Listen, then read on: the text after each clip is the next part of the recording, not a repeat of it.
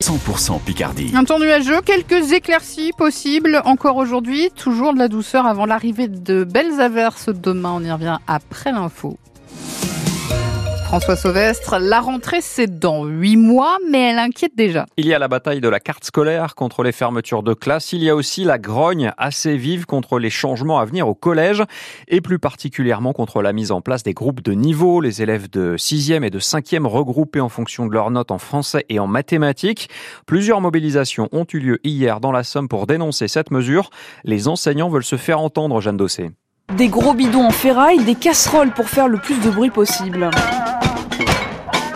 Dans le viseur des enseignants, la réforme du choc des savoirs et ses groupes de niveau en français et en maths. Cette professeure de lettres qui préfère rester anonyme dénonce une mise en compétition entre les élèves. Les enfants qui réussissent mieux à l'école subissent une pression forte. Quant aux, aux, autres enfants qui sont quand même la majorité, ils disent mais moi alors je vais être dans le groupe des nuls. Ils sont très malheureux à l'idée qu'ils vont être euh, complètement mis de côté. Les enfants seront malheureux dans les deux cas, résume cette enseignante qui veut alerter les parents. Les gens peuvent penser que c'est quelque chose de satisfaisant parce que ça va être une aide plus proche. En réalité, ça va vouloir dire travailler en alignement avec d'autres collègues, ce qui va nous enlever toute liberté pédagogique, s'adapter aux enfants à qui on est et de faire un cours vivant. Ce temps supplémentaire pour les groupes de niveau, ce sera au détriment des sciences ou des langues étrangères. Des options pourraient être menacées aussi, s'inquiète Pamela Svetojevic, professeure à Édouard Lucas et co-secrétaire du syndicat FSU dans la Somme. Des heures d'approfondissement, de soutien, un groupe théâtre, art du cirque, deux sections sportives et une section foot. C'est des contraintes en termes d'installation extérieure. Donc mettre en place ces groupes de niveau va aussi nous mettre en difficulté par rapport à ces dispositifs. La protestation est forte, mais les enseignants craignent le coup d'arrêt dû aux vacances scolaires. Ce sera vendredi prochain. Et vendredi prochain, les enseignants de la Somme en sauront un peu plus sur les contours de la carte scolaire. Elle sera tranchée en conseil départemental de l'éducation nationale. Celui de l'Oise avait lieu hier. L'inspecteur d'académie est revenu sur 7 des 63 fermetures de classe d'abord annoncées. Soulagement donc à Morienval, Ansovillé, Goincourt, Marolles, Rochy-Condé, Autrèche et Tracy-le-Mont.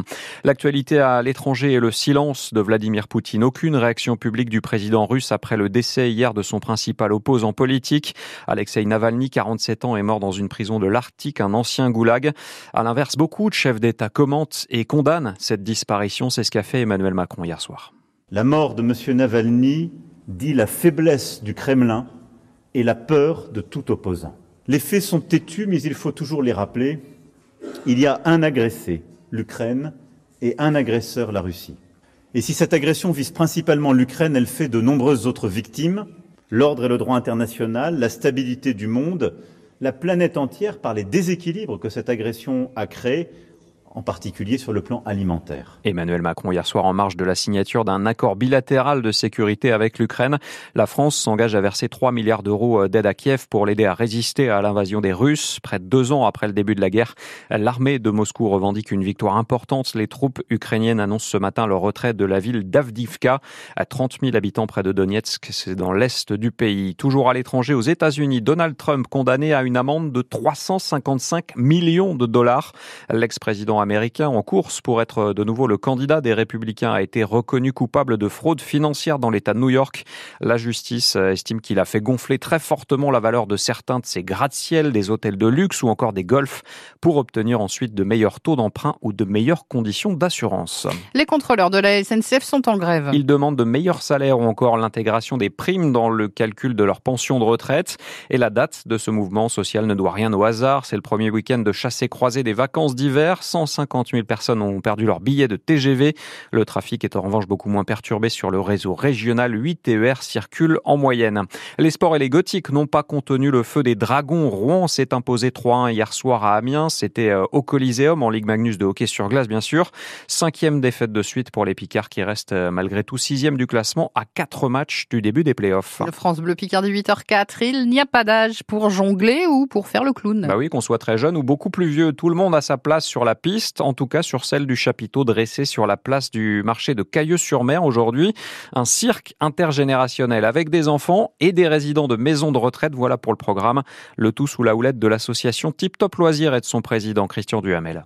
Va avoir euh, une arrière-petite-fille qui va faire de la jonglerie avec son arrière-grand-mère. C'est un symbole. Et puis je pense que autant pour les enfants que pour la maison de retraite, il faut aussi qu'à un moment donné, on parte du principe que le cirque, c'est pas réservé qu'aux enfants. Ça, c'est important. C'est surtout l'entraide parce que euh, l'enfant, forcément, il va apprendre plus vite euh, que la personne euh, de la maison de retraite. Ça va leur permettre de faire progresser les, les papis, les mamies pour arriver à un certain niveau qui fait que bien, en fonction de leurs mesures, bien sûr, ils présenteront un, spectacle de qualité sur la piste du chapiteau Buffalo Circus et on compte environ avoir au moins 250 à 300 personnes au spectacle. Le cirque de Troyes, 90 ans, c'est tout à l'heure à 14h à Cailleux-sur-Mer sur la place du marché. L'entrée coûte 7 euros pour les adultes, c'est 3 euros pour les enfants.